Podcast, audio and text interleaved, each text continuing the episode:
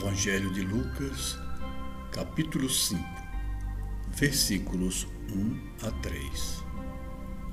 Apertado pela multidão que ouvia a palavra de Deus, estava Jesus em pé junto ao lago de Genezaré e viu dois barcos junto à terra.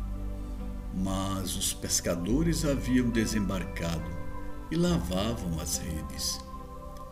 Entrando em um dos barcos, que era de Simão, pediu-lhe que o afastasse um pouco da terra.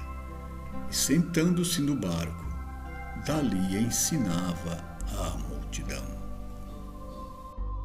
Meus amigos, este pequeno trecho do Evangelho de Lucas contém um profundo ensinamento simbólico que vem em ajuda aquele que decide seguir a Jesus na condição de discípulo.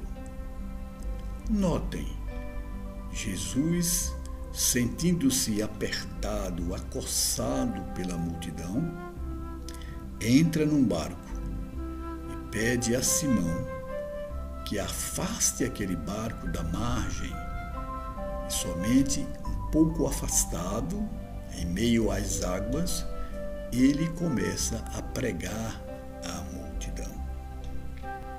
Notem também, quando isso acontece, Jesus já é uma pessoa famosa pelas suas pregações aos sábados nas sinagogas e pelos prodígios que já realizara em várias partes da Galileia, era alguém procurado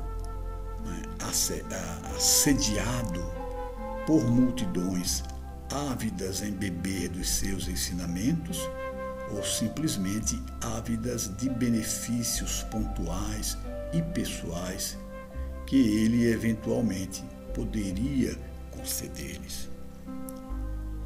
É um momento de tentação para aquele que se dedica ao trabalho do bem. Como qualquer pessoa, o discípulo tem ego.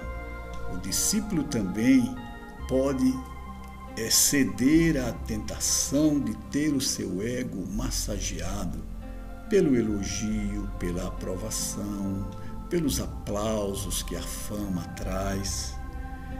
E na tentativa de manter esse estado, que deixa, que o deixa inebriado, pode ceder aos impulsos da multidão, que, em geral, visam a obtenção de benefícios, o alcance dos seus desejos, a realização dos seus desejos. É preciso então manter a rotina do alimento espiritual obtido na oração e na meditação ter consciência de que muitas vezes é necessário afastar-se, manter uma certa distância do burburinho, da agitação, das ansiedades, das aflições e das exigências das multidões que podem nos cercar no cumprimento da tarefa de discípulo e inebriando-nos com os seus aplausos ou acossando-nos com as suas exigências, nos levar ao desvio da nossa meta.